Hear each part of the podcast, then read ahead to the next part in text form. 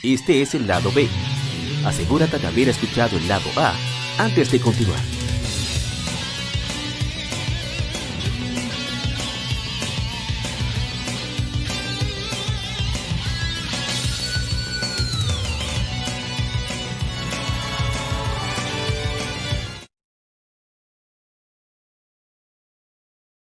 Gaming Side.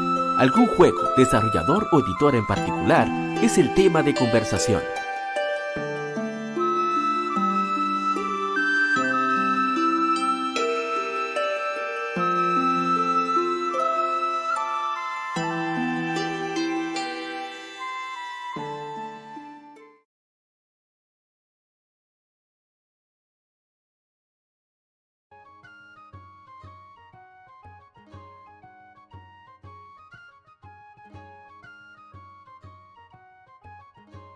Tal, colegas gamers? Soy APA de nuevo aquí en el lado B de Legion Gamer Podcast, episodio número 153. Y en esta ocasión vamos a hablar sobre un juego muy, muy especial. Eh, diría que es el, el The Legend of Zelda favorito de Nintendo. Y vamos a hablar sobre por qué lo considero así. Y para eso tengo de invitado a mi amigo Jorge Peralta, que se pasa por acá para conversar sobre este juego que fue bastante divisivo en su lanzamiento y que hoy en día es considerado uno de los mejores juegos de la historia. Mi hermano Jorge, ¿cómo estás? Saludos, saludos, buenas noches, todo bien aquí. Excelente. Bien, eh, hoy decidí hablar, decidimos hablar sobre The Wind Waker por la simple razón de que ya se aproxima su vigésimo aniversario aquí en América. Por eso, durante la semana anterior hemos estado leyendo, en lectura gaming, leímos la revista Nintendo Power, volumen 153 creo que fue, que tiene de portada de Wind Waker y una excelente entrevista que le hicieron para las fechas de lanzamiento en Japón. Japón salió en diciembre de 2002, o sea que ya pasó 20 años allá. Bueno, en fin, eh, el juego es una de las entregas que causó más división para su lanzamiento y fue lo que creó un término que creó Bill Trinen, valga la redundancia, llamado el ciclo Zelda.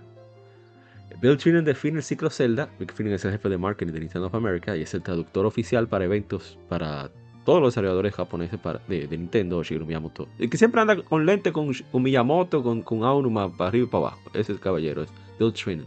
O Trinen, no sé cómo se pronuncia el nombre. Entonces que él dice que con el pasar de los años, los juegos de Zelda que no son valorados comienzan a calar con el público. Por una razón u otra.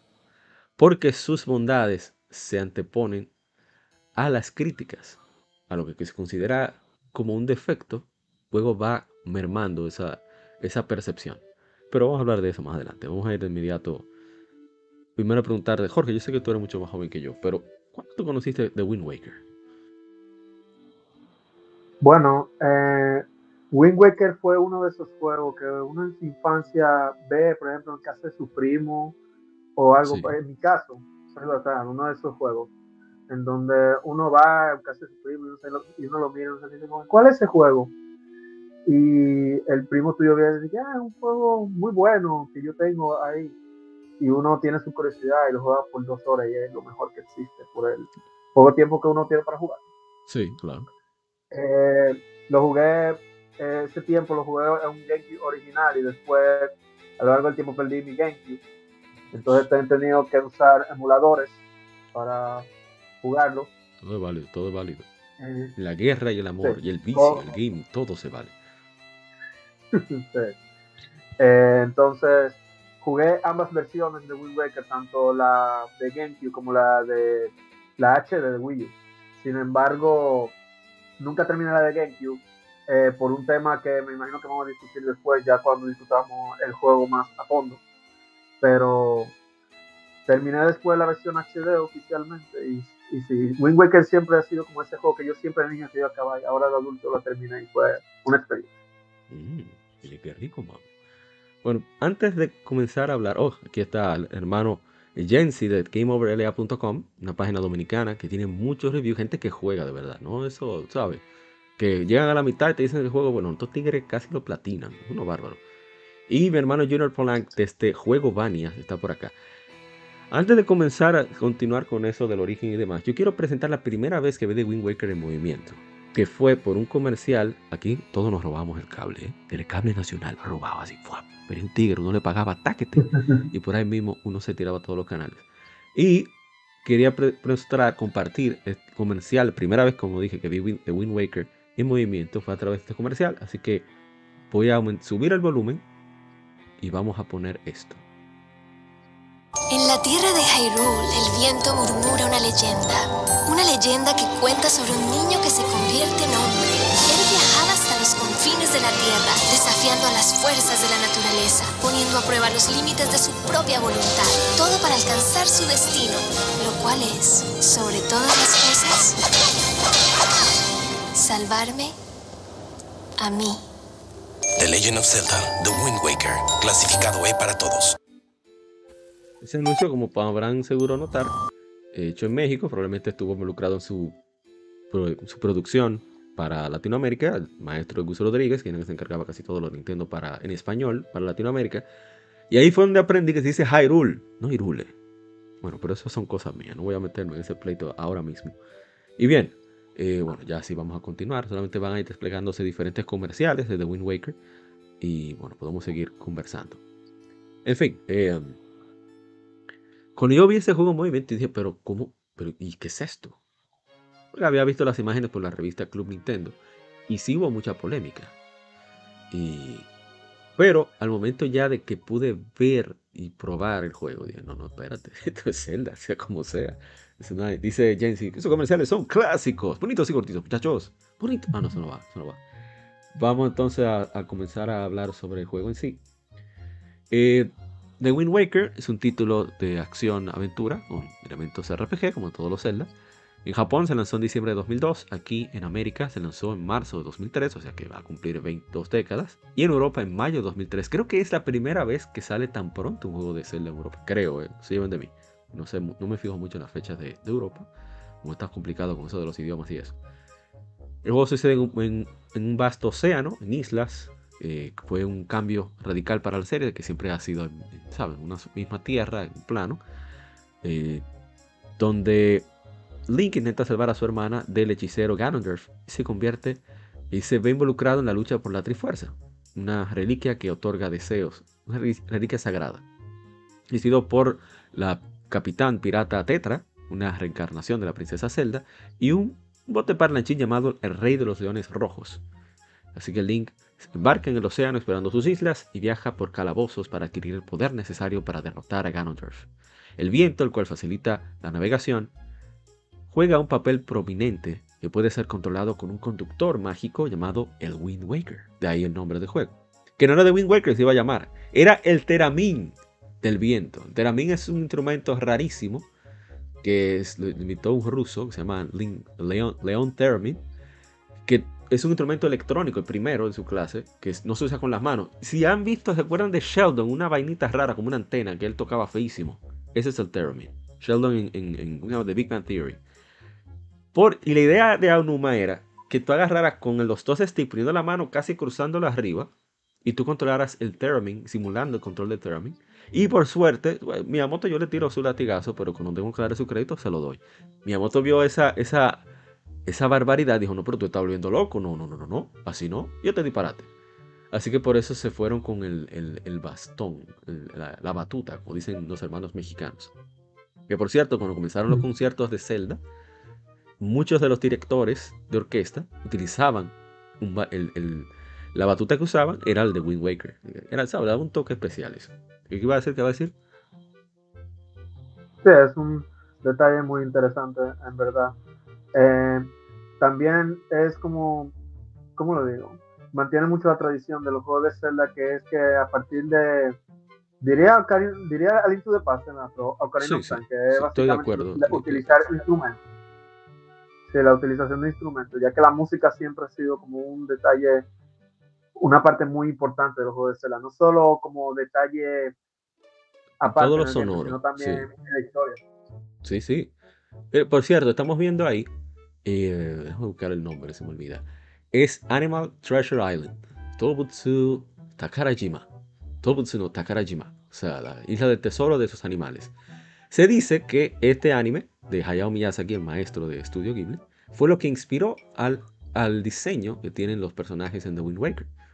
Dicen, ¿eh? Yo no he visto, he visto cierta confirmación, pero no es de un lugar como muy oficial, pero le veo sentido. Porque es navegando, todo eso, el estilo muy caricaturesco que tienen, que incluso se sale un poco del promedio de, ¿sabes? El estilo de, anime que estaban haciendo en la época, muy, muy particular. Y, y bueno, Solo quería mostrar eso para aquellos que tuvieran la curiosidad. ¿De dónde rayos salió ese estilo cabezón de Link? Bueno, viene de aquí, de, supuestamente. De Dobutsu no Takarajima. La isla de los animales del maestro Hayao Miyazaki. Bueno, volvamos a Wind Waker. Hay una entrevista, yo siempre le digo a todos que si quieren conocer mucho sobre, sobre todo los juegos de Nintendo, que chequen siempre el Iwata Pregunta, Iwata Ask, porque ahí hay, hay joyas de información. Es una locura, cosa que se cuentan. Y una de las cosas que cuentan es precisamente que uno de los énfasis que hicieron, quisieron poner, primero porque es un nuevo hardware, segundo por el corto tiempo, ese juego se hizo en menos de dos años. Es una locura. Eh, buscaron cinco productores musicales distintos. Por eso tiene como esa eh, ricura de sonido. Se dice, tampoco he podido comprobarlo, pero que el mangulín la mandolina que se escucha, mangolín, perdón, que se escucha al inicio, el tran, tan, y está picando pa, pa, pa, pa, pa, pa, pa, pa, pa, Si no, lo, que suena de cuerda, se dice que lo grabó el mismísimo Miyamoto. Miyamoto era un bagazo en, la universidad, se la pasaba tocando guitarra, por eso fue que lo mandaron a Nintendo. El papá, el padre de Miyamoto, si no lo sabían, era muy amigo de el presidente de Nintendo de ese entonces, el señor Hiroshi Yamauchi, y le dijo, loco, algo con el hijo mío, porque que estaba guiando en la escuela, se va a meter a delincuente, pónmelo a trabajar ahí. Y bueno, así fue que llegó. En fin, Volviendo a The Wind Waker, yo me desvío mucho, y tengo ese problema, tengo que corregir. Dice la batuta de los vientos, dice Jensi, sí, así mismo, que los planes de Zelda del equipo eh, comenzaron con The Wind Waker. De hecho, ellos estaban testeando el hardware del GameCube y por eso lanzaron ese famoso, eh, ¿cuál sería la palabra? Demo visual, únicamente visual, de Zelda en 3D. Era muy al estilo de, de Ocarina of Time. Pero resulta en que el equipo, el equipo de Zelda es el equipo más medalaganario que hay dentro de Nintendo, en mi opinión. No lo digo de mala forma tampoco. Eh, en el sentido de que ellos no querían simplemente actualizar. Esto es parte de lo que se está visualizando ahora, es parte de la lectura gaming de la revista Nintendo Power, la entrevista que, mencioné, que hicieron tanto a Eiji Aonuma como a Shigeru Miyamoto. Lo pueden ver en la sección de lectura gaming de nuestro canal de YouTube para aquellos que están en audio. Solamente está en YouTube esa sección. El punto está en que ellos decidieron no estaban muy emocionados de hacer lo mismo. Ojo, esto, es algo personal, Jorge. o sea, esto es simplemente especulación. yo opino, personalmente, yo opino que Majora's Max fue difícil. Majora's Majora's Mask o Mujora no se hizo en menos de un año. Fue difícil. Pero hay que considerar dos cosas. Primero, estamos hablando de un equipo que ya tenía conocimiento de todos los. Todo lo que se podía hacer en el 64. Lo único que quizás lo superaban a ellos eran la gente de Rare pero es un equipo que, el mismo equipo que hizo Garden of Time, trabajó en Majora's Mask. Y había hecho Urazelda, que aquí se conoce como Master Quest. Por lo tanto, sí fue un reto, pero estamos hablando de un equipo con todo lo power. Sí, no solo eso también, Ah, disculpa. No, eh, no solo eso, eso, también, sino tomar el hecho de que técnicamente yo estaban utilizando hardware con mucho, con un poco más de poder que estaban acostumbrados a con Majora's Mask, porque ellos tenían acceso al expansion pack. Sí. Entonces, eh, considerando el poder que le daba para rendición textura y gráfico y etcétera, ellos podían hacer cosas en Mayora que no podían hacer en eh, en el aspecto técnico. Exactamente. Y segundo, estaban reutilizando los assets. La única razón por la cual son los mismos personajes visualmente es porque por, constricciones de tiempo, restricción de tiempo que tenían, no podían ponerse, ponerse a inventar creando cosas nuevas de cero. Aunque lo hicieron, ¿eh? O sea, tú creas el Sora, el Goron, el Deku y crearle gameplay no es un cacho tampoco. Pero no es igual. En el caso de The Wind Waker, tuvieron que aprender Maya, por ejemplo, que no lo utilizaban. Ellos utilizaron Maya para, para el modelado del 3D. Y se pusieron a inventar o sea, fue un riesgo grandísimo porque se pusieron a crear un estilo visual completamente inédito. Y bueno, vamos a, comenzar a hablar, tratando de resumir lo del origen, porque no quiero ir tan profundo. Bueno, Yoshiki Haru Hana, que es uno de los diseñadores de personajes más prominentes de Nintendo, sobre todo para el, equipo de Zelda, él, como ellos estaban así, como con esa búsqueda de ideas, él un link y lo ve, Dios mío, Taxawa, Satoru Taxawa, que es el manager de diseño. Y él ve el link y se queda y pero ven acá, eso como que está bacano, ¿qué es lo que Y dice, ok, vamos, a poner, ¿y si le hacemos un goblin? Hizo un goblin al mismo estilo que hizo Haruhana. Anda para el carajo. Todo el mundo dijo, espérate, loco, pero eso como está muy bacano. Y hubo un azaroso que decidió hacer una animación de, los dos peleando. Ya, eso fue la cabosa. Ahí el equipo completo de Zelda decidió que es con eso que van a hacer el próximo juego. Ah, bueno, hicieron también Alias, el Maya 3D, dijimos, ah, y hicieron un motor de juego, porque un motor gráfico, el motor de juego son cosas distintas, un motor de juego eh, propio. Y lo más importante es que a Onuma conscientemente no le dijo nada a Miyamoto, porque él sabía que el estilo visual no le iba a gustar a Miyamoto, y tenía razón que eh, una cosa similar hizo el, grande, el genio, el verdugo, en paz descanse, Satoru Iwata con respecto a Smash. Y cuando estaban haciendo, eh, que era Dragon's King, que se llamaba, no me acuerdo. Bueno, el Smash original, que no tenía ningún personaje de Nintendo, se le ocurrió al mismo Sakurai meter personajes de Nintendo, y, pero había que hablar con Miyamoto. E Iwata le dijo, no, él dijo que sí, pero mentira, no le dijo nada. Cuando el juego estaba casi ya terminando, loco, mira, ve, oh, pero está heavy. Ahora más inteligentemente hizo lo mismo. Entonces, el equipo estaba tan inspirado, tan, tan inspirado, que ninguno se fue a su casa prácticamente. De hecho, hay una anécdota de una entrevista en Nintendo Dream, que es una revista de Japón, solamente centrado en Nintendo, donde el mismo Aonuma cuenta que, ¿sabe? Se despertaba allá en esas empresas que siempre tienen baños, duchas y eso se preparaba, comenzaba a trabajar, se daba de noche, se iba a dormir, volvía a hacer eso era su día a día, trabajando en el juego. Y él vio que los tigres que llegaban tenían abrigo. Y él, pero ¿qué es lo que? Esta gente tan loca. Cuando él terminó el desarrollo, fue que se dio cuenta que pasó de principio de primavera, prácticamente, a invierno. oh, oh, yo no me di cuenta.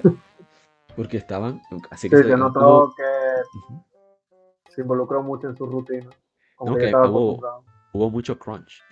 O sea, eso, es normal en la industria de la tecnología. En Japón es todavía más normal. Y si es un elemento tan artístico como son los videojuegos, peor todavía, es todavía muchísimo más común. O sea, hay muchísimas historias, por ejemplo, de Super Metroid.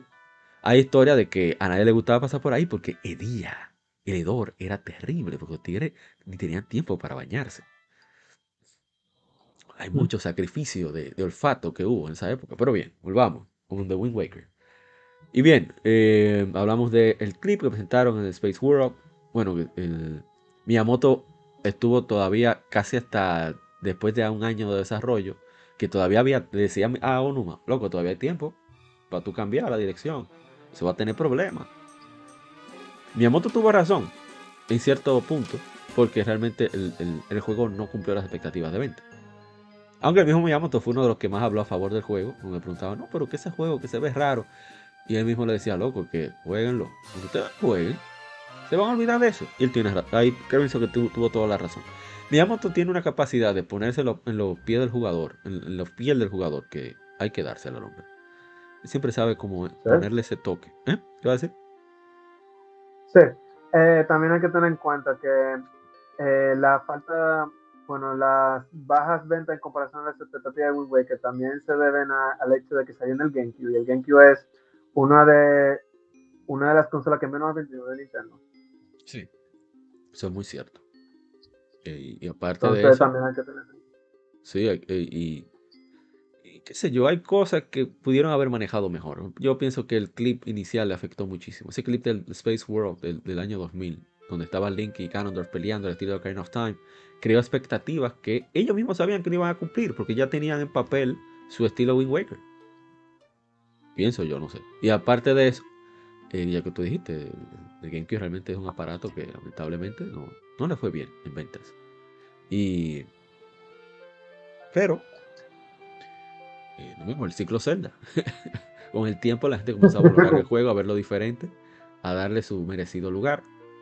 Yo mismo soy uno que no. A mí no me gusta mucho el estilo de, diseño del personaje de Link, pero, pero, mm, no es que tampoco que me molesta, no es que, me da de que, ah, no lo puedo ver, no lo soporto, sino que yo hubiera preferido, por ejemplo, me gusta mucho más el estilo de The Breath of the Wild, por ejemplo, que está basado, obviamente, en, en, Wind Waker, si le gusta a la gente o no. Pero en el, en en el Soul y todo también. Sí, sí, entonces, pero bueno, vamos a hablar de, de esa cosita ahorita, vamos a terminar con lo del desarrollo. Em, el motor de Twilight Princess, que el estilo de Twilight Princess se decidió precisamente por las cuestiones de, la baja, de no cumplir las expectativas que tuvo de, Wind Waker. Em, pero fue el mismo motor, que de hecho ellos consideran que fue mucho más difícil por tener que hacer ese cambio a un, a un estilo más realista en un motor que no fue hecho para eso. Pero bueno. En la música de, de Wind Waker bueno, en Japón se llama Kaze no de Wind Waker, Wind Baton, la batuta del viento, literalmente. Em, a ver si hay algo más. De Wind Waker, que salió unos meses después. Ah, bueno, que aquí. De, Wind, de, de Zelda actual, eh, bueno, de Wind Waker es el único Zelda que se juega de dos jugadores. Eh, con Tingle. No, no sé si llegaste a probar eso. Pero era chulísimo. No, de hecho. De hecho, justo que lo mencionas, ahora es la primera vez que se no, yo no sabía personalmente. que casi nadie lo conoció eso, porque como que no hablaron mucho de eso. Yo lo supe porque lo mencionaron creo que en una, una sección de Nintendo Power, de que ellos en colaboración con Club Nintendo. Perdón, una colaboración de Nintendo Power con Club Nintendo. Y, y ahí explicaban que cuando tú rescatabas Tingle de la celda, él te da el Tingle Toner, que si tú conectas un Game Boy Advance, puede, otra persona puede usar a Tingle, aunque cuesta dinero lo que él haga. Pero tiene sus misiones, sus, propias cosas. Es realmente muy, muy divertido. Pero bueno, eh, eso quería destacar. El, primer, el único Zelda principal que es multijugador. Dos personas. Y es solamente la versión de GameCube, lamentablemente. Pero bueno, sigamos. Eh, la música de Wind Waker fue compuesta por Kenta Nagata, Hajime Wakai, Toru Minegishi y obviamente el maestro Koji Kondo, no se va a quedar afuera. De hecho, utilizaron muchos de los temas clásicos de Zelda para dar esa sensación de familiaridad que es muy... Algo que ellos hacen mucho y creo que tiene sentido porque eso es parte de tu, ¿cómo decirlo? Dar esa sensación de familiaridad y aparte de eso, de, de decirte, papá, de parte de la identidad de la saga. Tú habías dicho al principio, la música de Legend of Zelda es parte esencial. Eh, es, parte de lo que. ese efecto de tiro, cuando tú haces un puzzle o, o, lo que sea, eso, eso es parte esencial de la saga. Sin eso, Zelda no es Zelda. Sí, entonces, eh, bueno. Ah, bueno, aquí algo interesante es que el, avance en la tecnología MIDI permitió que la, banda sonora sonara más cercana a los instrumentos reales. Em, bueno, decía lo de las cuerdas, supuestamente la mandolina lo tocó Miyamoto en, la botella de título, supuestamente. Eh, y tiene 133 piezas musicales. Una locura. El eh, tiene, eh, eh, suena 133. Muy, sí. muy vasto. Y eso, que es de que es ambiental, pero yo encuentro que tiene es muy característico. O sea, cuando tú llegas a el tema de Dragon Roost Island con los ritos, es muy, muy chévere. Y que, que hay reminiscencias de ese, del motivo principal, el motivo es la, idea más pequeña en la música. Tú la puedes percibir cuando tú visitas a los ritos en en Breath of the Wild. Y creo que esa, es parte de la gracia de la saga, en mi opinión. tener esa constante familiaridad, aunque sea un pequeños toquecitos.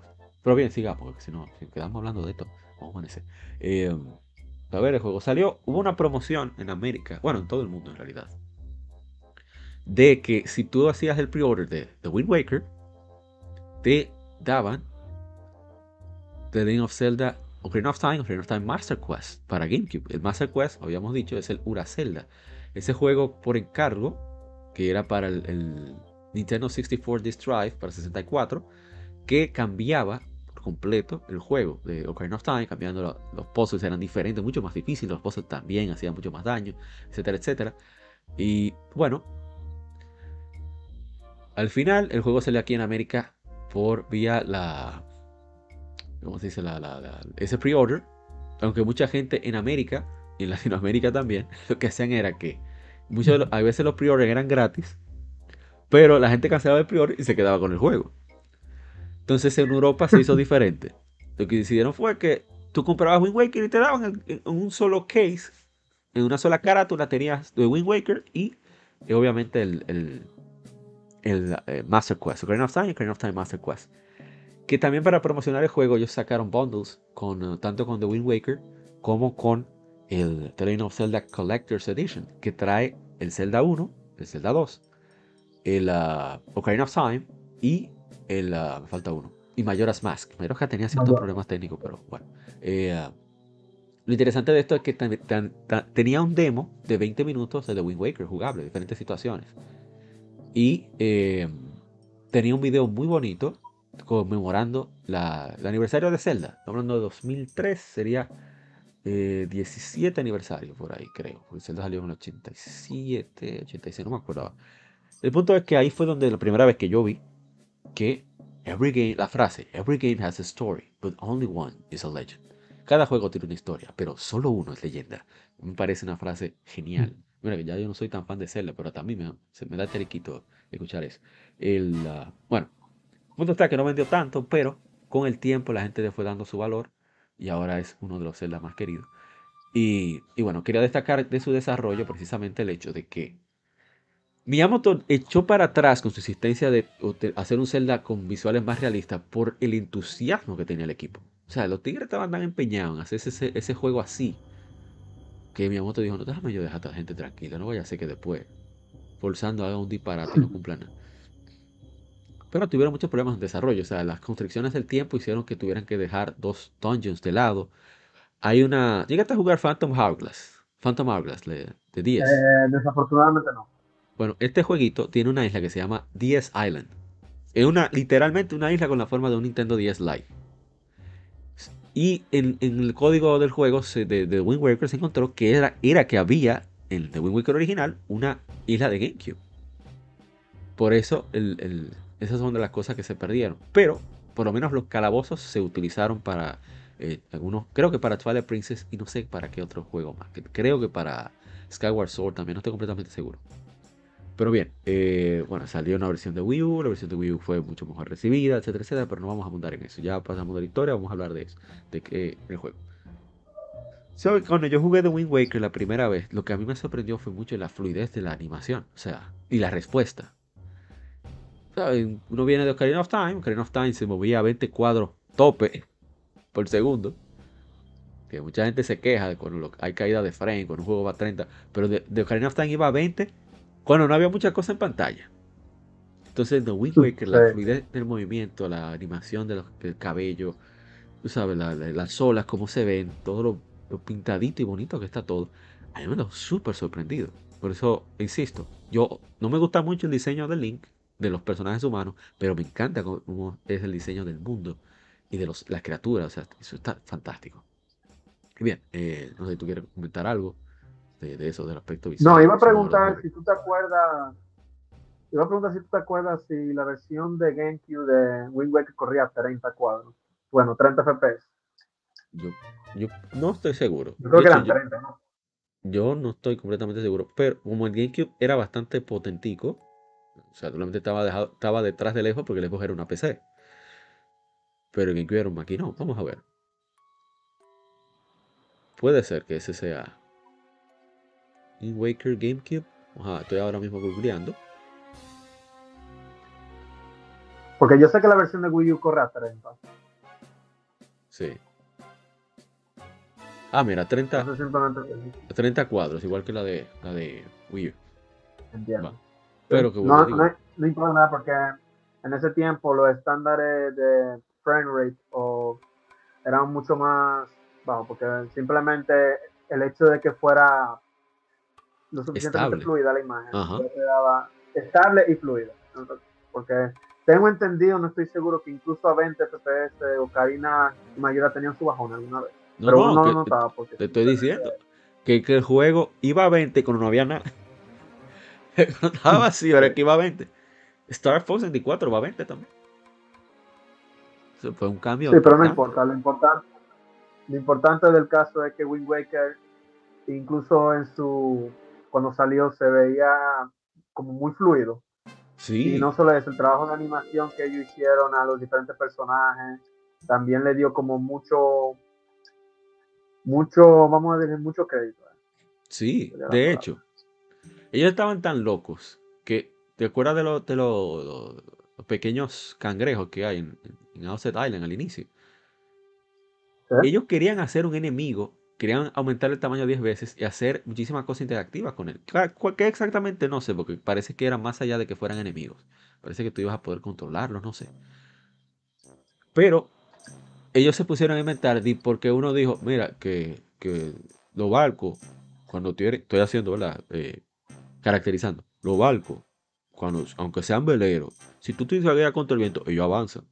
Y uno me dijo, ¿verdad? oh, pero eso todo el mundo lo sabe en Estados Unidos. Oye, esa vaina, por estar animando ese disparate, de tú poder mover el barco así, la R, al R, tú dando la izquierda, la derecha, izquierda, derecha. Que el juego no iba a haber problema, que, que había que poner eso, porque si no iba a haber una inconsistencia de realidad. Oye, esa vaina. Y por eso no tuvimos la vaina bacana con los cangrejos. Otro detalle curioso, que eso sí me dio risa. Hay, hay una isla que es un minijuego de golf, que era una cosa que ellos planearon, pero nunca, creían que iban a poder, poder eh, implementar en el juego. Pues resulta que un día llegaron, la vaina estaba ahí, ellos no saben cómo, no tienen idea de quién rayo implementó eso. Hay muchas muchas cosas, se, se nota que eso me gusta mucho de los, de los japoneses, que, incluso en el desarrollo AAA, como en el caso de Nintendo, como que todavía prima la pasión, más que el compromiso. No sé si se me entiende. Que están pensando en... Todavía hay mucha pasión en el desarrollo AAA. Sí, como Claro, cada día está siendo como más difícil encontrarla, diría, pero, cuando, pero se nota más cuando, sí, sí. Una cuando un grupo está apasionado. Sí, y son esos pequeños detalles, esos pequeños, ¿sabes? aspectos que, le dan esa, esa, ¿cómo es la palabra?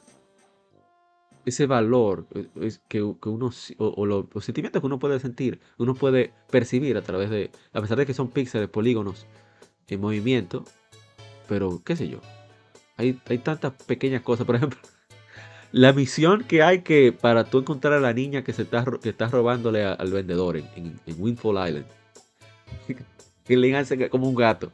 A mí me mató de la risa eso. Yo me acordé fue de, del chavo, de Kiko y, el chavo del 8.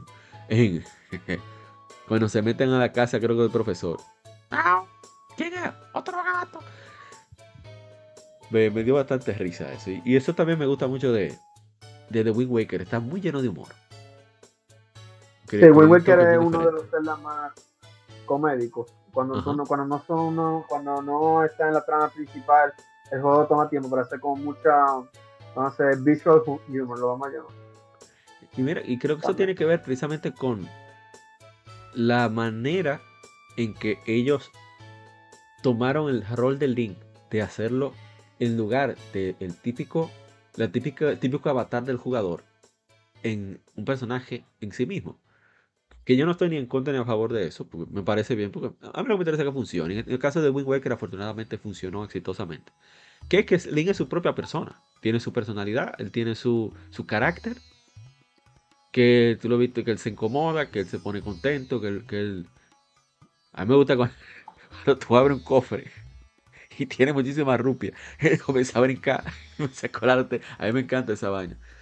Mira, que vuelvo te digo, no me gusta el diseño de Link, pero las expresiones me hacen como perdonarle todas esas cosas. O lo de los ojos, que lo, Ajá, muy, muy expresivo, ¿no? Sí, él es muy expresivo.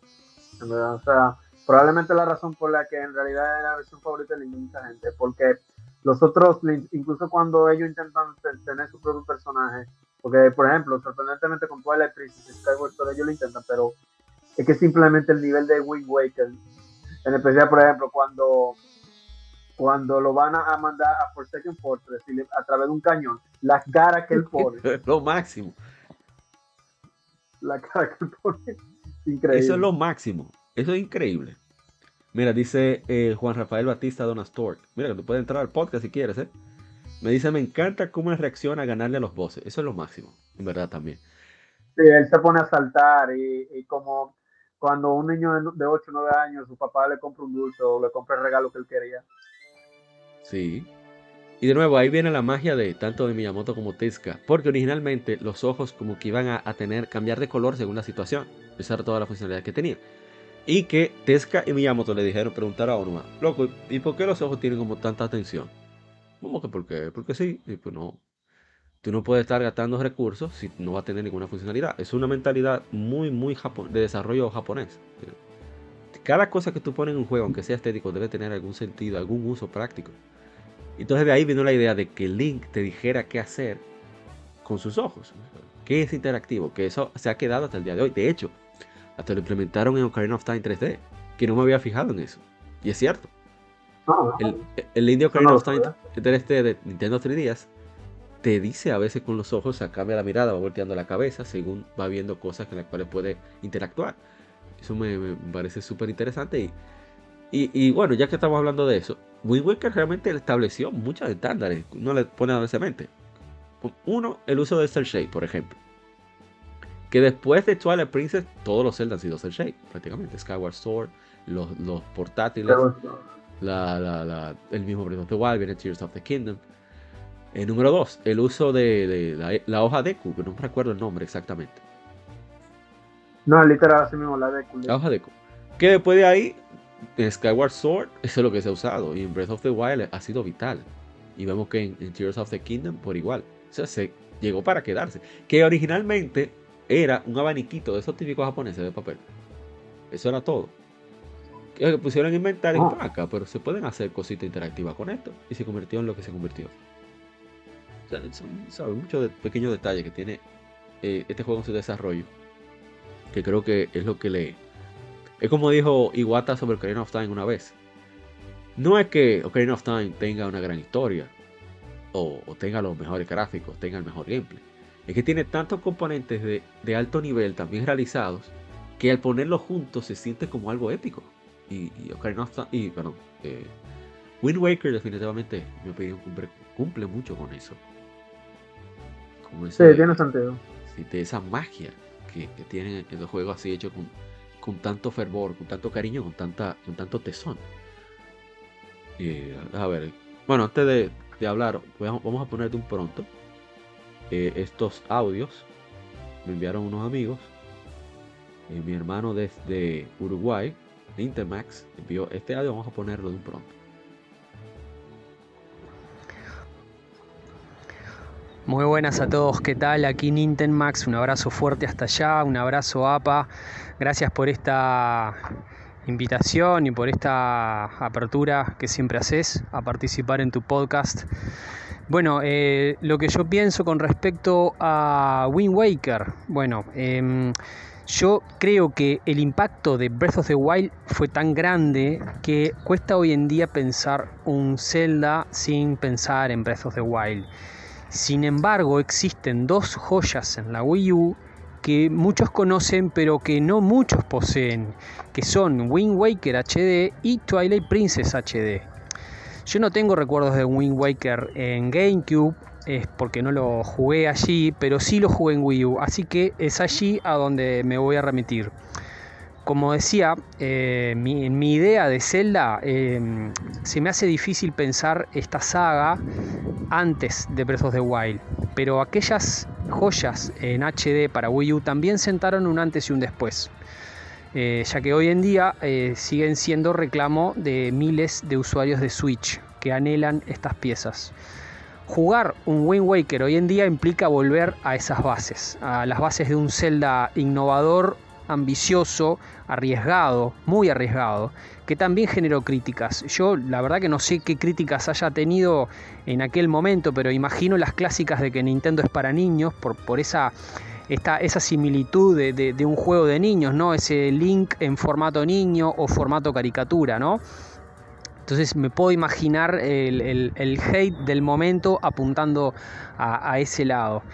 Eh, Wind Waker es para muchos el mejor Zelda lo he escuchado cientos de veces y aquí la comunidad celdera está totalmente dividida porque los hay quienes creen que ese lugar lo ocupa a Link to the Past, eh, también los hay quienes creen que Ocarina es el mejor o el, Breath of the Wild también, ¿no? Así que bueno, ahí tenemos una comunidad totalmente dividida, no hay puntos en común.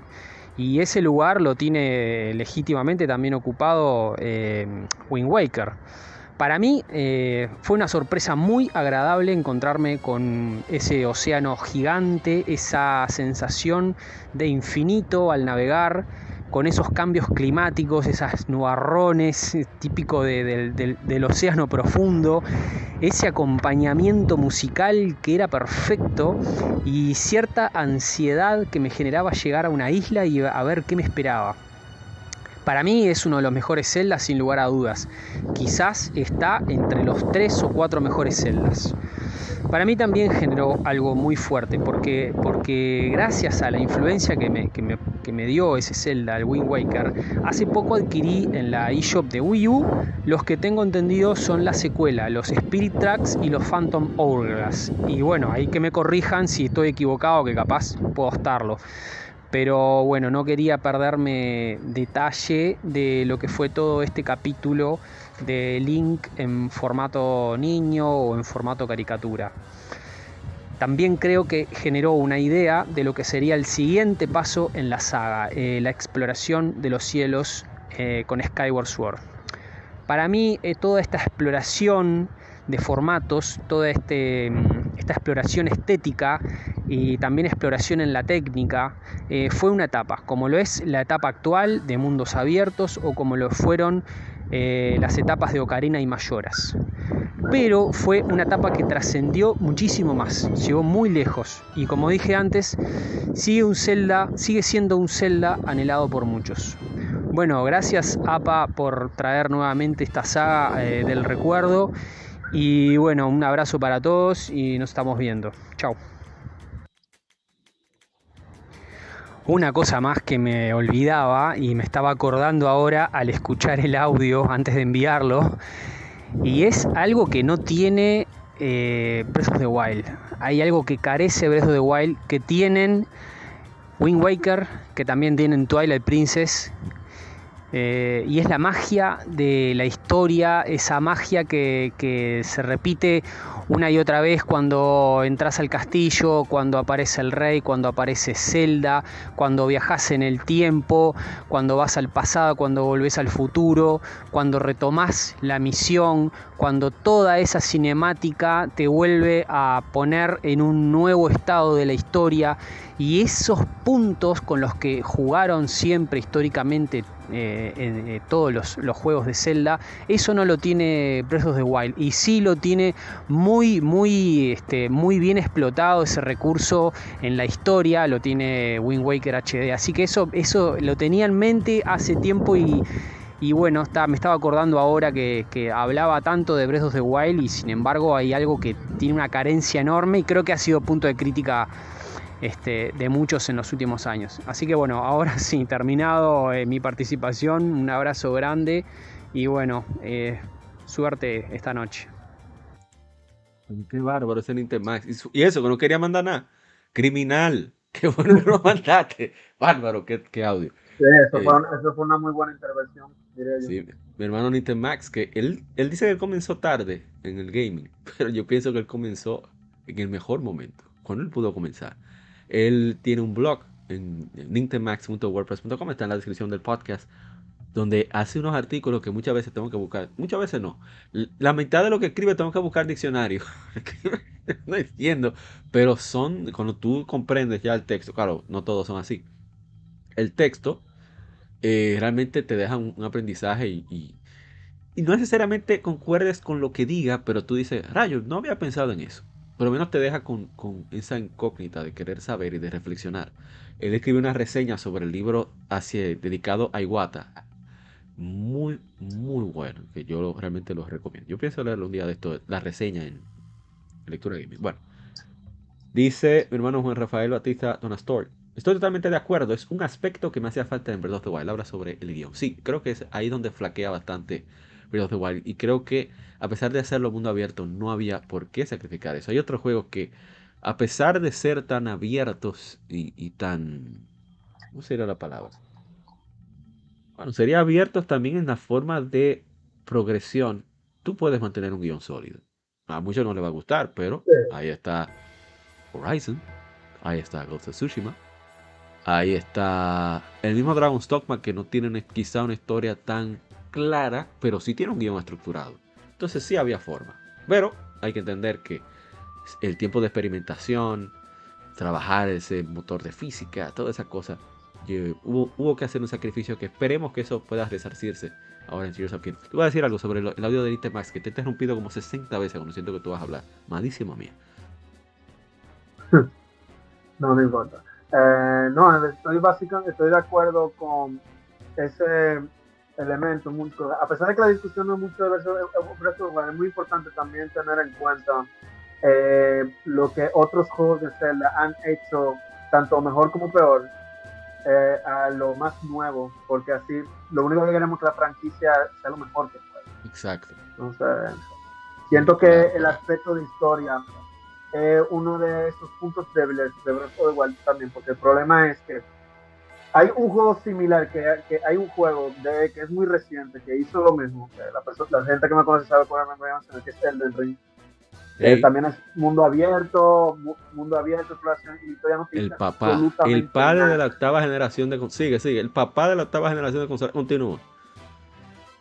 Sí, entonces en Elden Ring básicamente no te dicen absolutamente nada, porque el problema que tengo con Breath of the Wild es que en cuanto a la historia, es que los juegos de Zelda son mucho más que pueden desarrollar cosas, eh, pueden setearla, pueden hacer bit reviews, bit tweets, pero no importa el quote on quote historia que tú descubras en Breath of the Wild. Al, final no importa, porque al final tú sabes cómo terminó todo.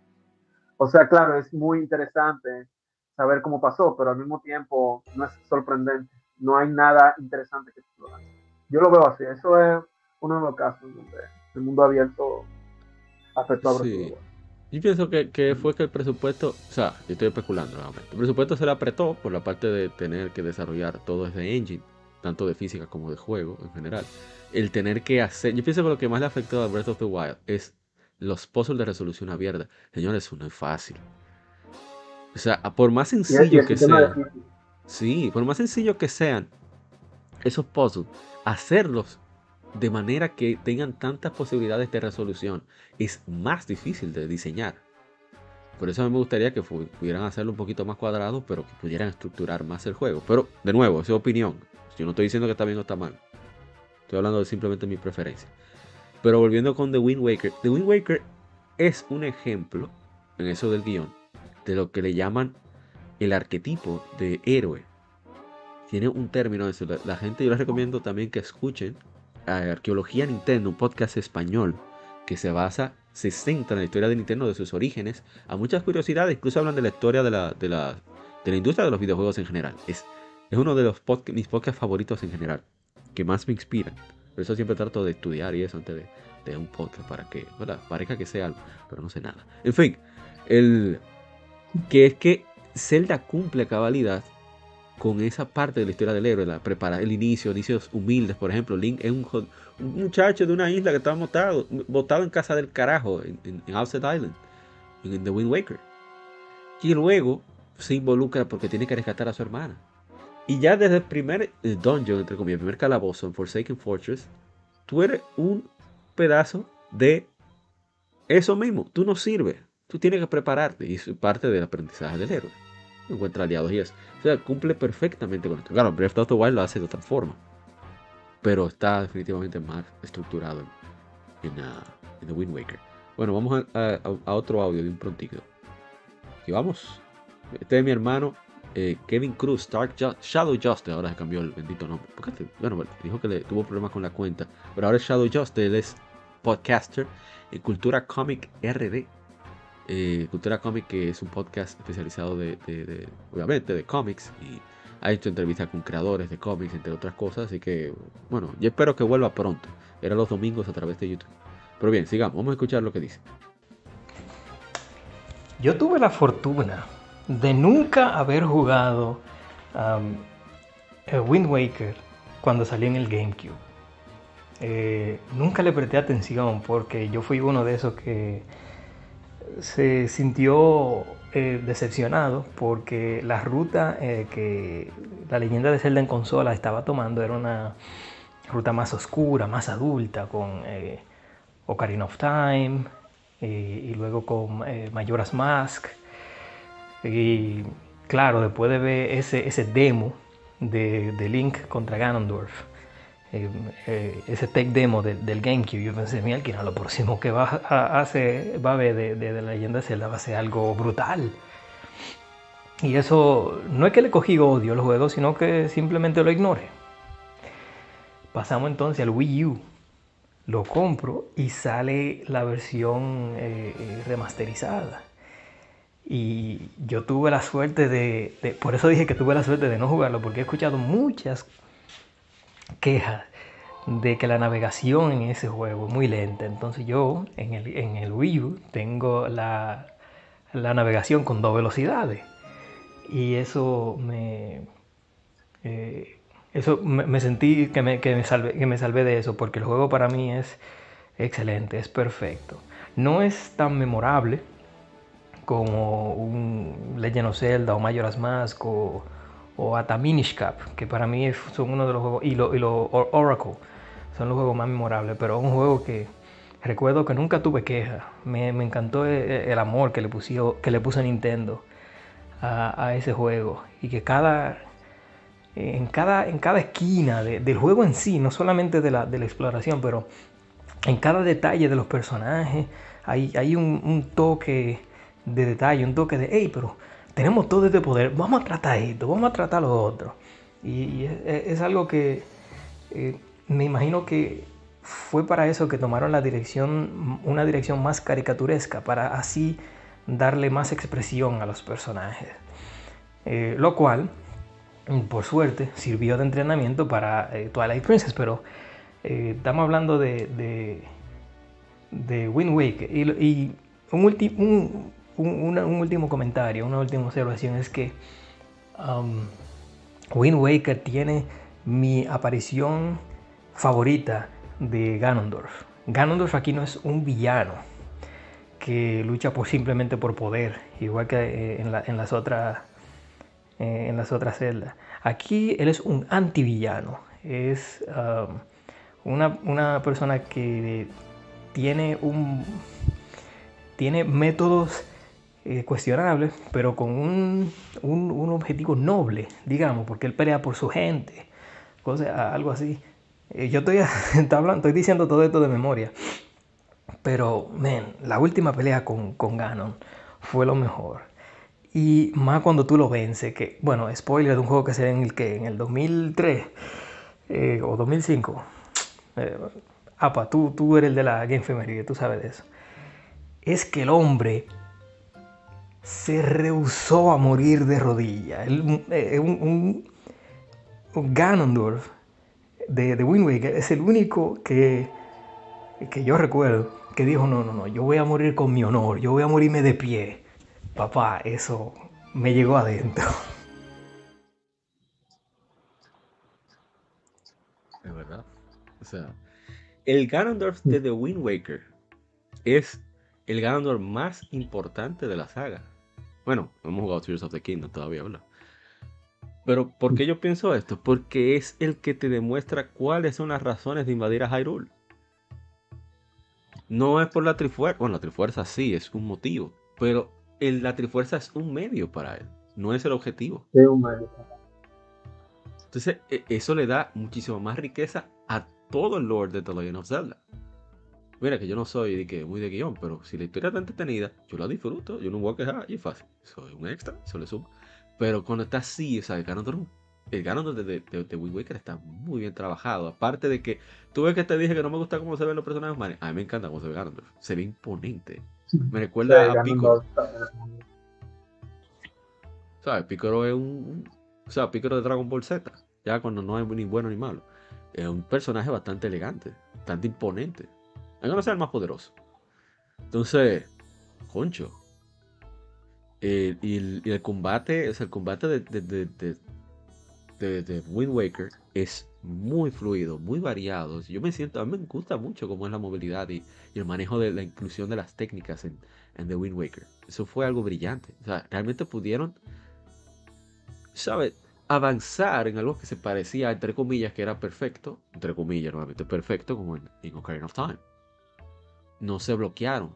pudieron trabajarlo y, me parece muy es satisfactorio el combate. Que no sea, ¿saben? gran cosa, pero es chévere. Por lo menos para mí.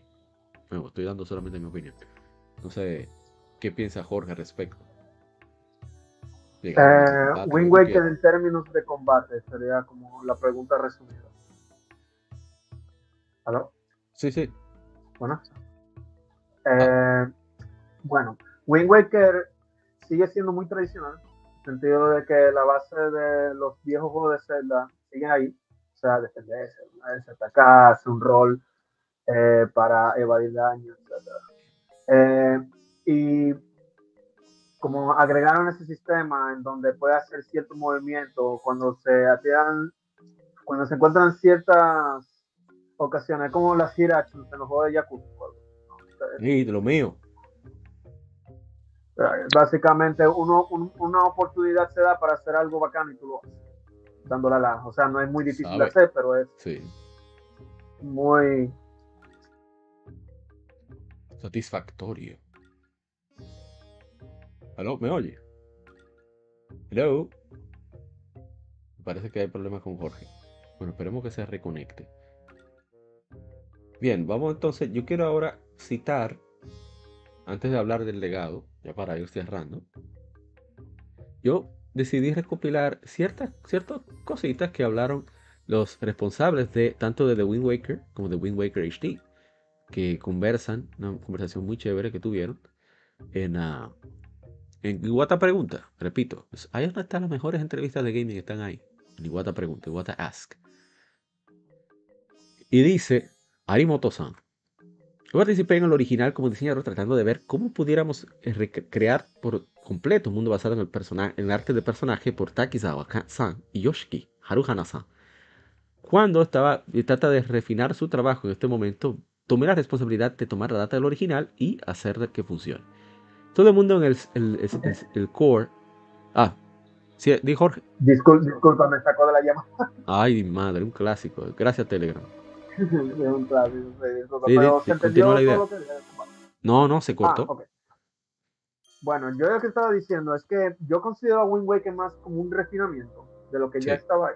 Exacto. Que básicamente ellos tomaron un Ocarina of Time mayor a lo que funcionaba y decidieron, ok, vamos a hacer que sea mucho más smooth, mucho más fácil y agregaron el sistema de los, no sé, no me acuerdo el nombre exactamente, pero es como los, los comandos de combate, como el giro ese que sí, la, la, A y la sí. amarilla. Y, agregaron sí, nuevas técnicas. Con la Action de, Yakuza, por ejemplo, pero sí. Y nada, el combate, yo no tengo problema con el combate de Wind Waker.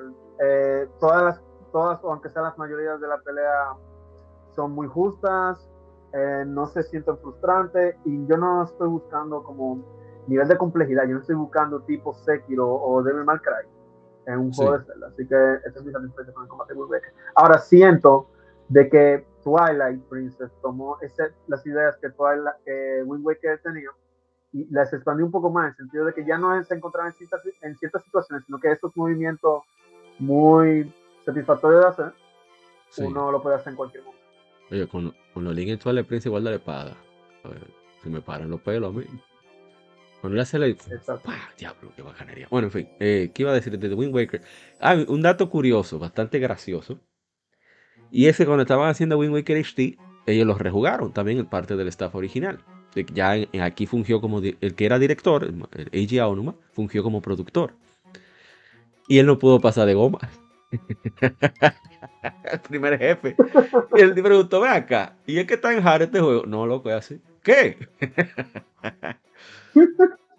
y Iguata se burla de él. Los los, sí, los desarrolladores alguna vez, eh, eh, o sea, los desarrolladores son buenos haciendo juegos no jugando. sí. alguna vez. No, no, eso pasa, pasa mucho más menudo. Bueno, estaba diciendo, antes de que lamentablemente saliera la llamada, que.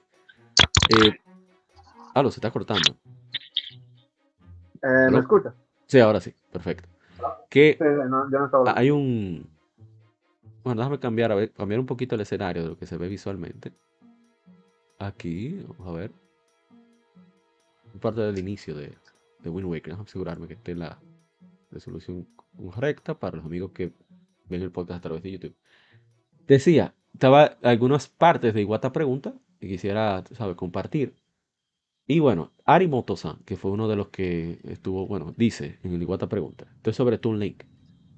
Participé en el, en el, juego original como diseñador, tratando de ver cómo pudiéramos recrear un mundo basado en el, personaje, en el, arte, de, en el arte de personajes por Takezawa-san y Yoshiki Haruhana-san, cuando se trata de refinar su trabajo en esta ocasión. Y tomé la responsabilidad de tomar la data del original y de alguna forma hacer que funcione.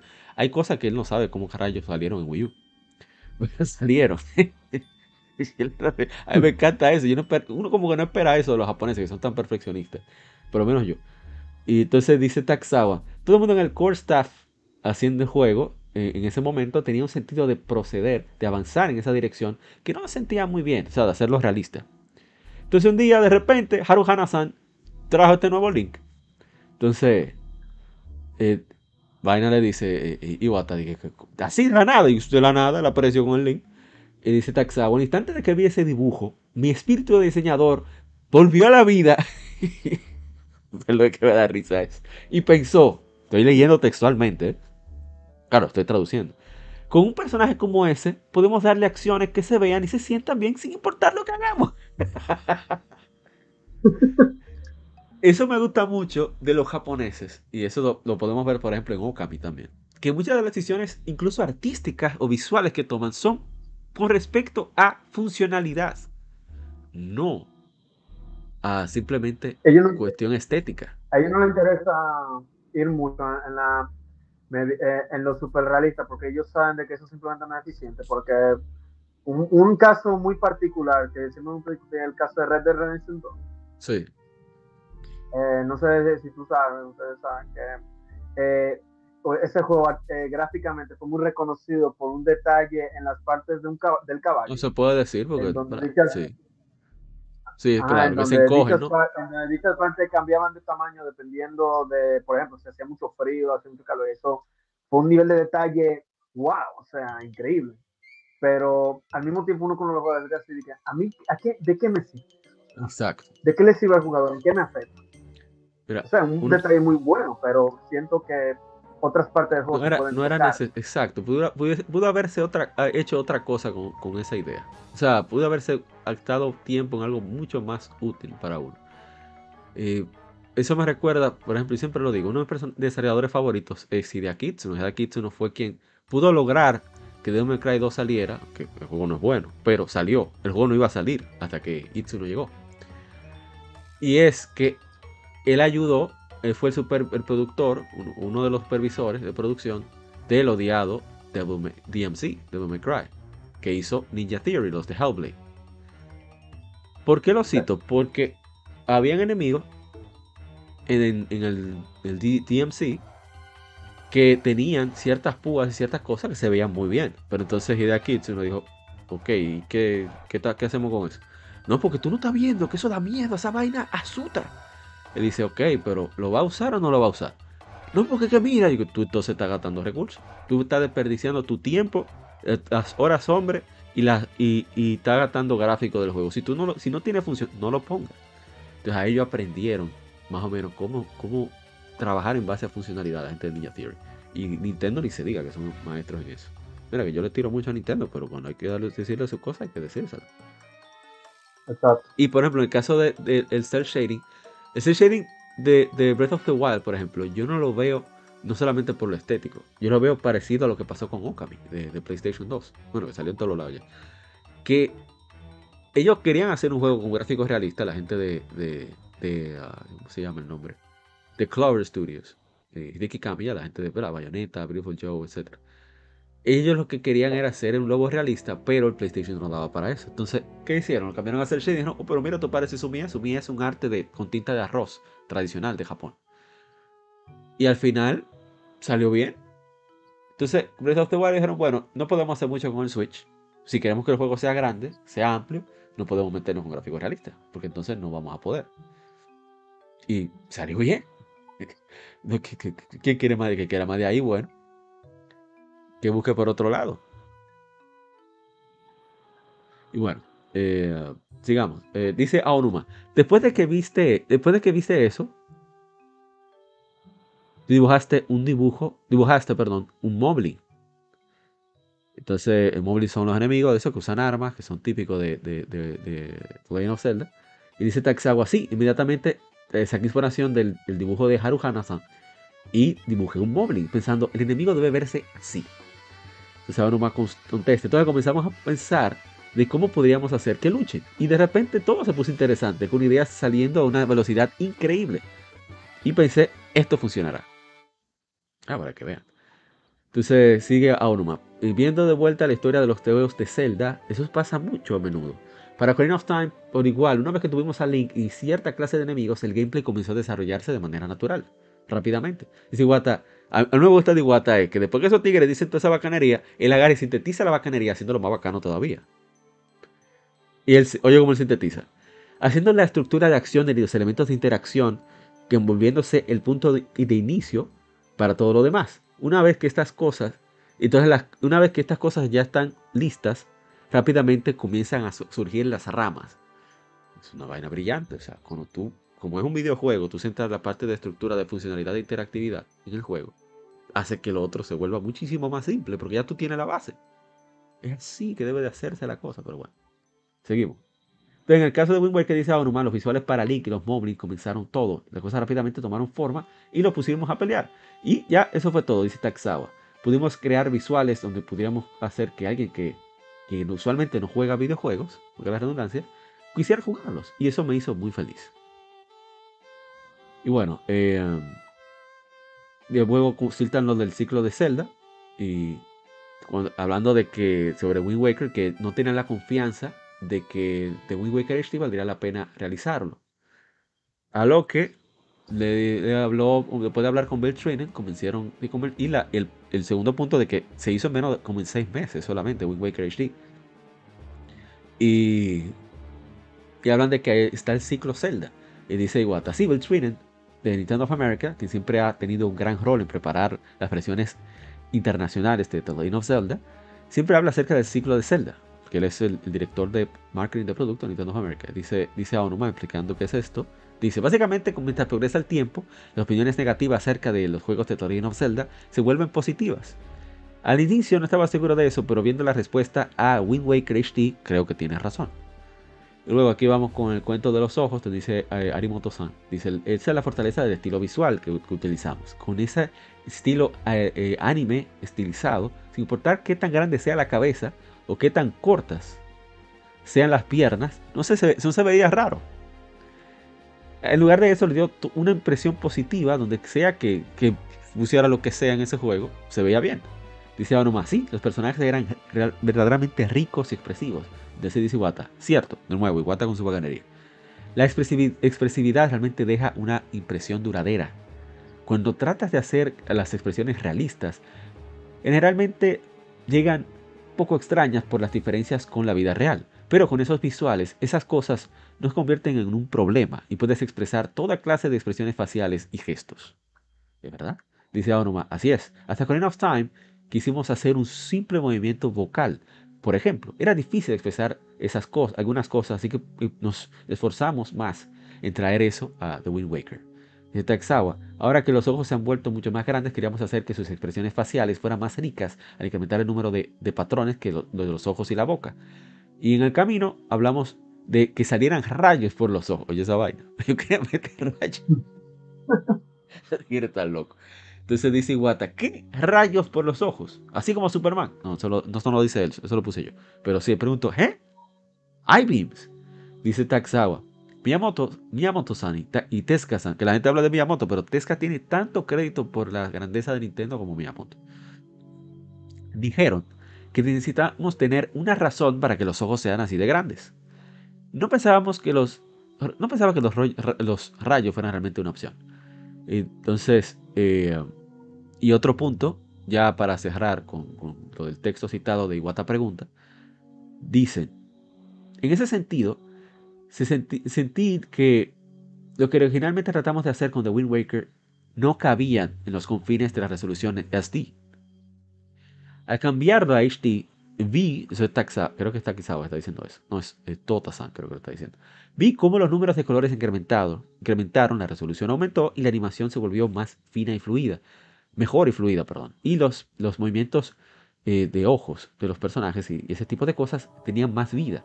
Es algo que me di cuenta comparativamente mientras estaba trabajando. Entonces dice Iwata, antes estaban tratando de meter más cosas en el contenedor de lo que podía caber. Mientras estaban convirtiendo la data y, los programas de aquella época a un nuevo contenedor, te diste cuenta de que lo que realmente querían hacer. Dice Dota, así es, eso, fue exactamente lo que pasó, dice Aono Masan. Después de ver Wind Waker HD me di cuenta de, con la versión original que habíamos tratado de hacer algo que era más allá de las capacidades del Nintendo GameCube. Entonces dice Iwata, se dio mejor que antes simplemente al tener un nuevo contenedor. Eso debe hacer porque se sobrediseñó el juego. Dice Aono Taxaba, así es. Iwata dice, en otras palabras, más energía y creatividad fue puesta en el contenedor que lo que podía soportar.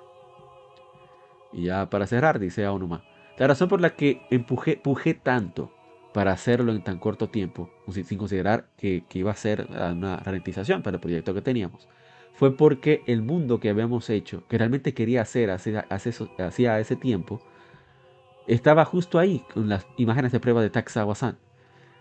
Y al ver algo, y he visto algo que me hizo pensar, esto es, así que como creador, no hacerlo no era una opción. O sea que, de nuevo, más que una razón comercial, era una razón de expresar algo, de, mostrar lo que realmente querían hacer a través de la versión de Wii U, que espero que algún día llegue al bendito Switch.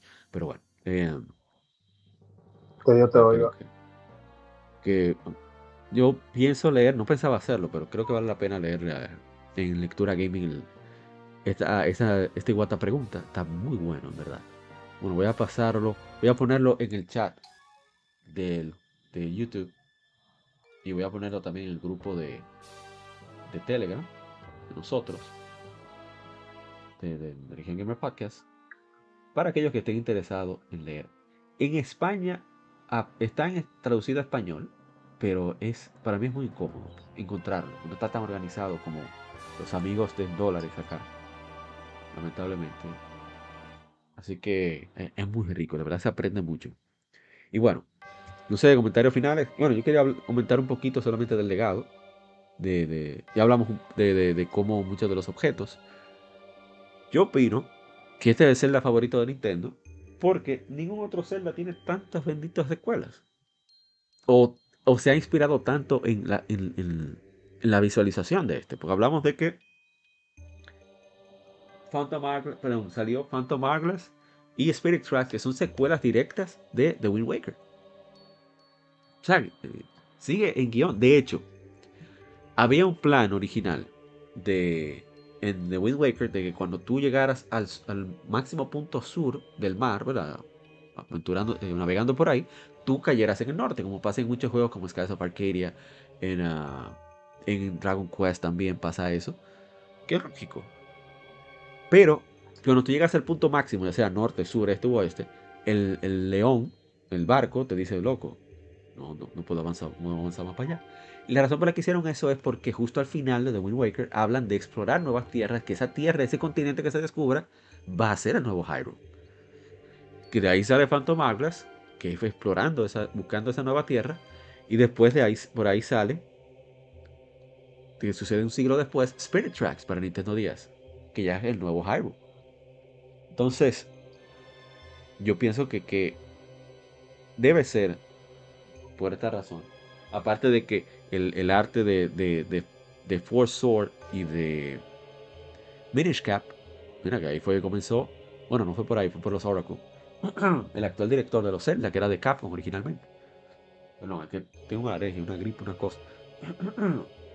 en fin, por eso yo pienso que es el favorito y. Y, y, con, y de verdad es que lo que dijo Miyamoto en, esa entrevista que, le, leímos en Lectura Gaming que es que tú comienzas a jugar el juego y tú te olvidas de si te gusta cómo se ve Link, comienzas a jugar, manda para el carajo eso. Y definitivamente creo que, aunque haya cosas al ser tan, tan aventura y tan a veces relativamente abierto, que no tenga como la estructura que generalmente uno veía en Ocarina of Time, Majora's Mask. Bueno, Majora's Mask tiene ya otro, otro elemento. Eh, ah, en, uh, ¿dónde más? Twilight Princess, etcétera, etcétera. Eh, ¿Qué decir? Es un juego que creo que todos deben probar, aunque sea. Y si le convence, pues seguir jugándolo. me sonaron ahí, si están viendo el video. Jugando. Eso pasa a probar en Hero. Eh, no sé si tú quieres eh, decir algo, Jorge, para. Bueno, eh, tiene mucho sentido la teoría. No sabría decir si el Zelda más querido, pero Nintendo definitivamente le tiene cierto aprecio sí, sí, exacto. a Wind Waker. Porque es que simplemente algo muy importante de notar del estilo artístico de Wind Waker es que es como, no sabría decirle la palabra en español, pero timeless me gusta.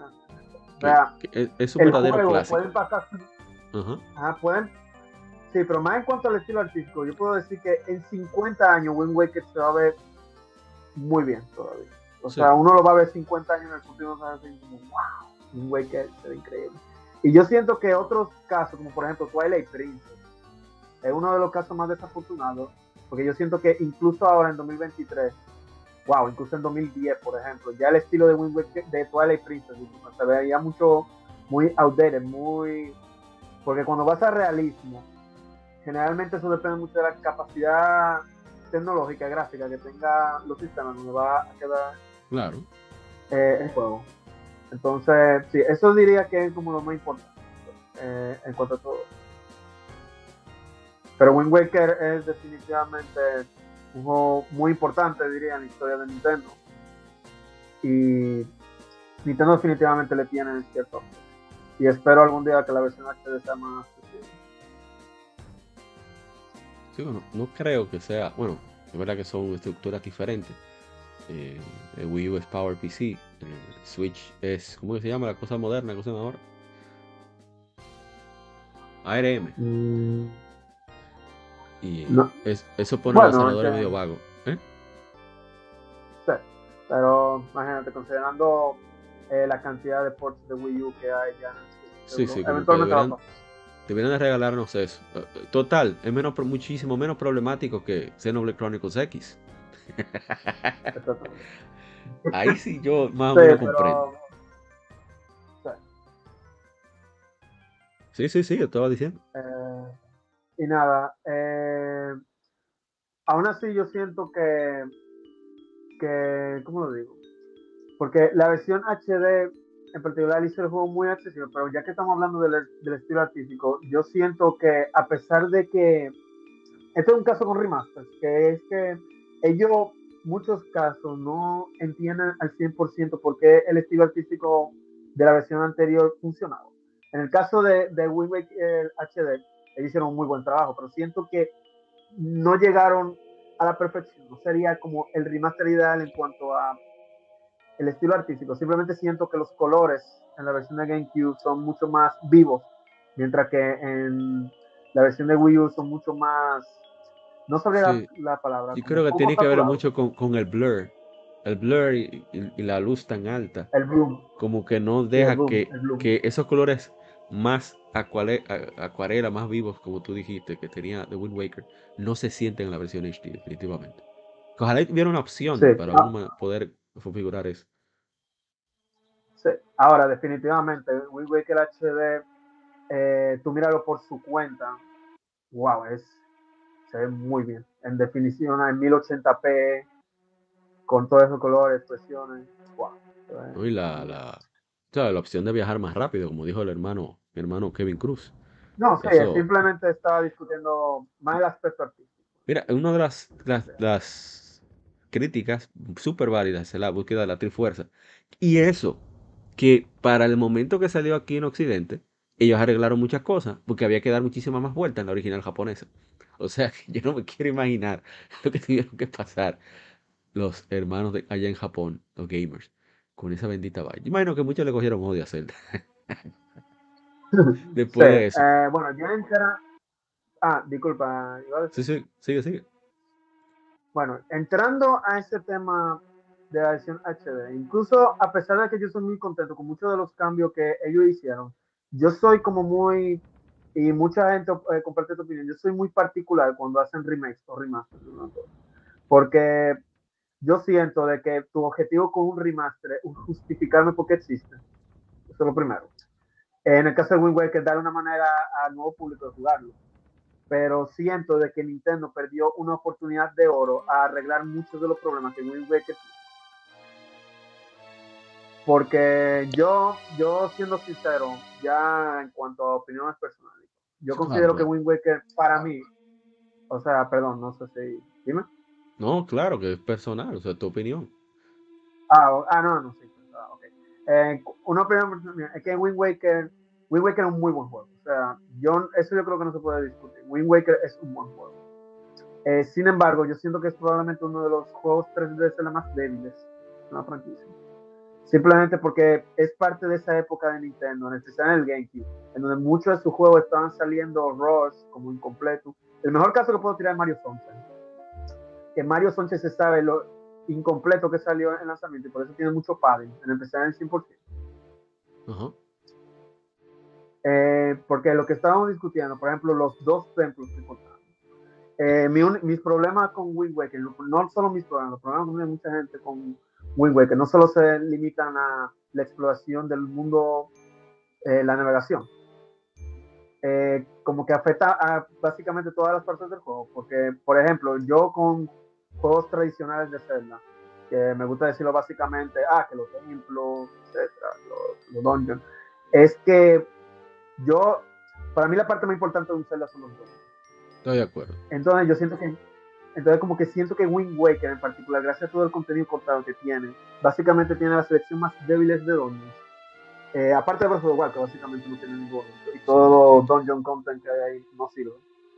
Eh, pero... Te van a matar. Estoy de acuerdo contigo, Gay, pero te van a matar. let them come. eh, no, pero si Wind Waker siento que tiene templos muy débiles, porque el problema es que primero, estéticamente, hay muchos templos que se parecen. Por ejemplo, los últimos dos, Wind Temple y... poner el otro? Eh, bueno, el, otro que no es Wind Temple, que, eh, que te piden buscarlo, tienen básicamente, primero es en una cueva sin mucha identidad, sin mucha...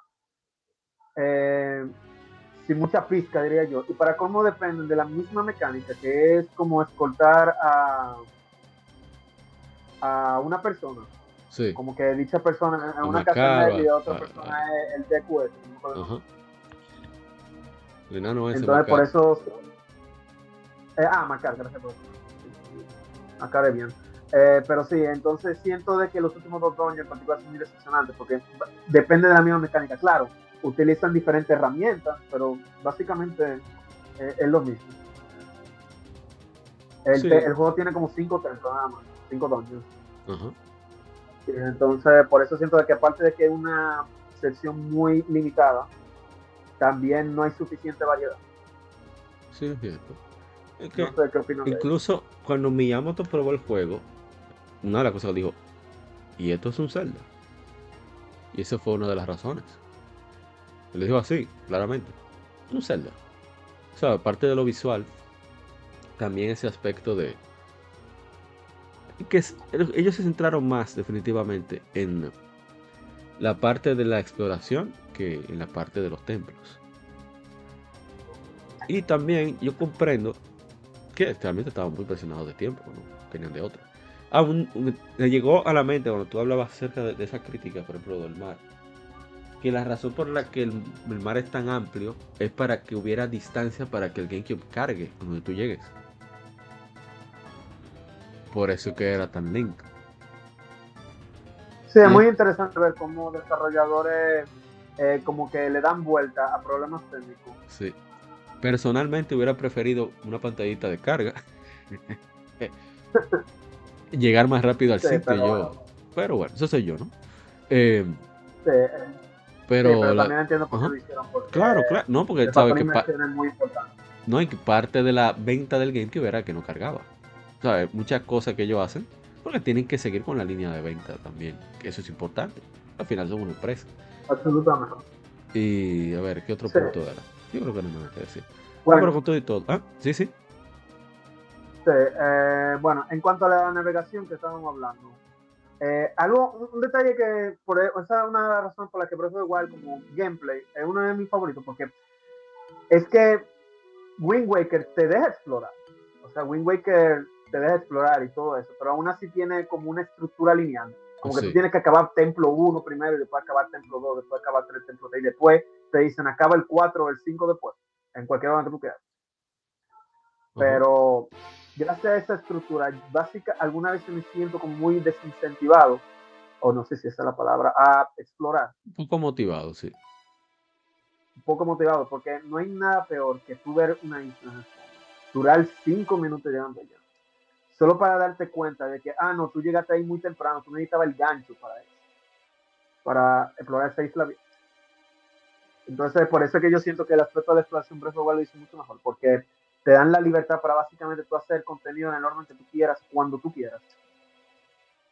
Mientras que mantener la estructura de Wind Waker, como que aún así siento que está entre las dos filosofías, está entre un juego lineal y entre un juego mundo abierto.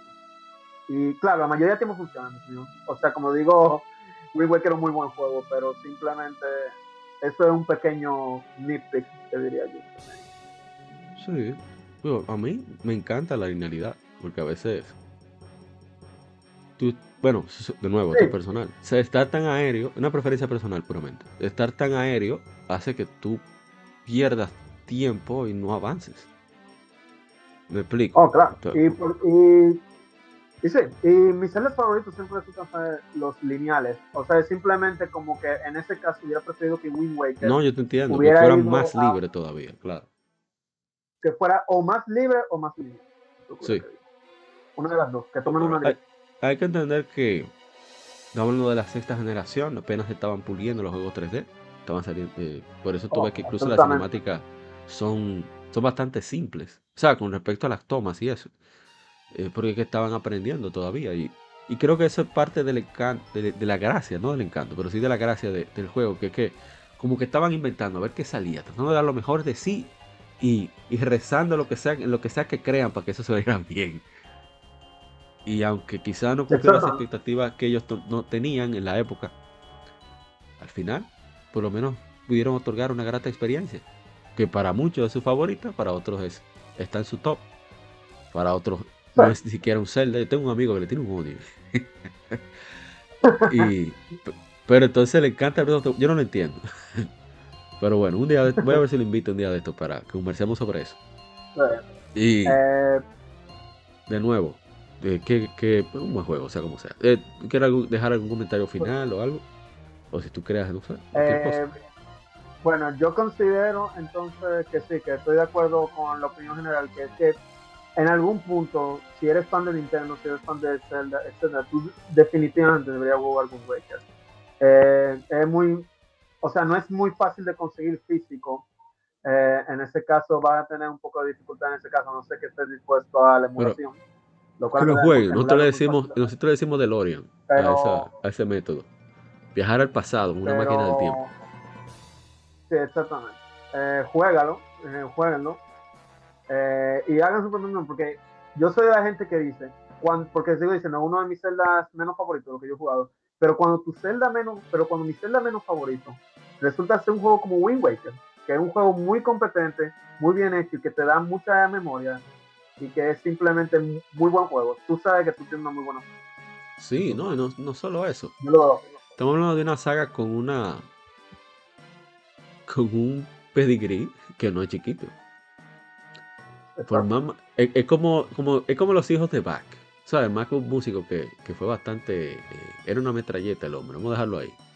Tuvo como 70 años. Todo músico. y el peor de los Bach era un bendito musicazo. El menos talentoso era un genio, como quiera. Era duro. Entonces lo mismo con Zelda. Por, un, juego de Talino of Zelda, por ejemplo, Breath of the Wild, yo tengo mucho conflicto con Breath of the Wild. Por eso, ¿sabes? Como hablamos, eso sería bueno discutirlo también, porque como tenemos opiniones diferentes, pero siempre dentro del marco del respeto. pero como quiera, oh, yo encuentro que es un buen juego. yo he metido más de 70 horas, como quiera. Porque yo disfruto el juego. Es muy bueno. Entonces, creo que, que, no hay. Aquel que no, haya probado The Wind Waker debe por lo menos probarlo. Eso es lo que tú dijiste. Darle chance. A ver si te engancha. Si no te engancha, bueno. Por lo menos no. Déjame yo dejarlo ahí. Voy a mencionar un clavo, pero mejor no. Vamos a dejarlo ahí. Voy a dejar esto limpio. Bueno, Jorge, no sé si quieres dejar algún comentario ya de despedida. Eh, bueno, muchas gracias por invitarme. Eh, yo soy muy apasionado con discutir temas eh, en especial temas que me interesan de diferentes franquicias. Algún día, eh, y espero algún día, cuando el tiempo se dé, la que me puedan invitar de nuevo, estaré, eh, estaré a la orden. Un día... Más que bienvenido, hermano. Ojalá que sea pronto. Voy a seguir tirando pullas ahí en, el grupo para ver si, si te animas o si animas cualquiera. Eh, es cierto que he cambiado un poco el horario, con tal de poder tener todo listo más a tiempo. Aquellos que, han seguido el podcast se han dado cuenta de que he tratado de que para el viernes esté todo ya publicado. Pero para yo poder jugar más. Es el secreto, capitán. Yo lo que quiero es viciar. Y, hay, que, hay, que, tomar tiempo para viciar. Sí, entonces estoy planeando todo para, para el viernes publicar y así tener fin de semana para ponerme al día con infemérides y demás. Bueno, en fin. Jorge, de verdad, un placer, mi hermano. Qué bueno que, que que tuvimos esa diferencia de opinión. Y, oh, con todo dentro del marco del respeto, y, claro, y la camaradería, se puede llegar a. Mire, llegamos a la, conclusión es: de un güey que era un juego bueno, sea como sea, pruébelo. no va a perderse de nada. Bueno, si no le gustó, que lo va a soltar en banda, pero amén. Y de nuevo, casi menciona un juego malo, pero. Eh, no es Dirge of, Dirge of Kerberos, Final Fantasy VII, Omega Man X7. No, estamos hablando de un juego bueno. Oh, no. me pasé. A veces yo me paso y no me doy cuenta. Pido perdón, por si acaso. Pero en fin, eh, de nuevo, Jorge, eh, cuando tú quieras, tú ves que yo siempre aviso lo que voy a grabar. Lo pongo por, aquí mismo en este grupo de Telegram. Yo lo comparto en los demás grupos. Si te interesa, tú entra ya, no tienes ni que preguntar. Digo, y te voy a pedir claro que avise para poder ponerlo en la descripción. Oh, claro, claro. Pero, o si no, yo lo arreglo después. Eso, eso, no, eso no es problema. De nuevo, mil gracias. Y para ti que escuchas el podcast, recuerda que estamos en todas las plataformas, grabamos en directo desde YouTube, eh, hacemos streams de juegos de aniversario a través de YouTube también, y también hacemos la lectura de revistas de videojuegos, artículos especializados en videojuegos. Ya estamos aprendiendo a leer artículos online, hemos leído entrevistas eh, traducidas por Shmupplations, que es una página que agarra revistas japonesas, entrevistas interesantes, y las traduce al inglés. Nosotros las leemos en español dentro de nuestra capacidad. ¿Y qué más? ¿Qué me falta? Son demasiadas cosas. Ah, y que en redes sociales con el hashtag GameFemérides, pronunciar GameFemérides, publicamos juegos que están de aniversario. Casi a diario, no digo que a diario porque hay días que yo digo, no, esto, esto es muy clavo, esto no lo vale.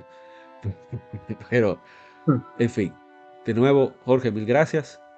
A quien escucha, mil gracias. Eh, saludos a, a BW2393, mi hermano James de Game Over LA, a Junior Polanc de Juego Banias, está en la descripción del podcast, eh, a mi hermano Juan Rafael Batista Donastor, que se dio la vuelta por acá, a Kevin Cruz de Cultura Comic RD y Nintemax por el mensaje que nos dejaron. Y bueno, será hasta una próxima ocasión para el episodio número 154 ah, bueno, te digo desde aquí, Jorge, a ver si te compromete en vivo. Digo, si tú quieres. Si no puede ese día, no importa, ¿verdad? no estamos pagando tampoco. eh, es sobre Pokémon Ruby y Sapphire, que va a cumplir dos décadas de lanzamiento. Así que si te interesa. Eh, bueno, sí, muchas gracias por la invitación, lo vamos a considerar. si tú lo piensas, si no, pues está bien. Así que nos veremos para una próxima ocasión. Esto ha sido todo en el lado B de Legion Gamer Podcast. Recuerda que está el lado A, hablamos de actualidad y juegos que están de aniversario. Y nos veremos en una próxima ocasión, ya sea a través de un stream de podcast, lectura gaming, femeninas, etc. Recuerda cuidarte mucho y que siga el vicio. Legion Gamer Podcast, el gaming nos une. Bye bye.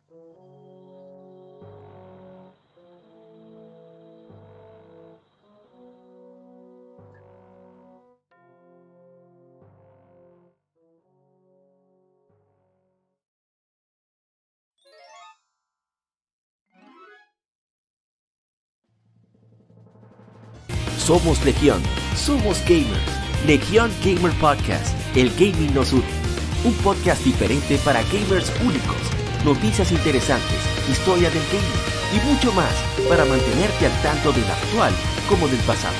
Porque todos jugamos, el gaming nos une. Estamos disponibles en iTunes, TuneIn, Spotify, iTunes y demás plataformas de audio.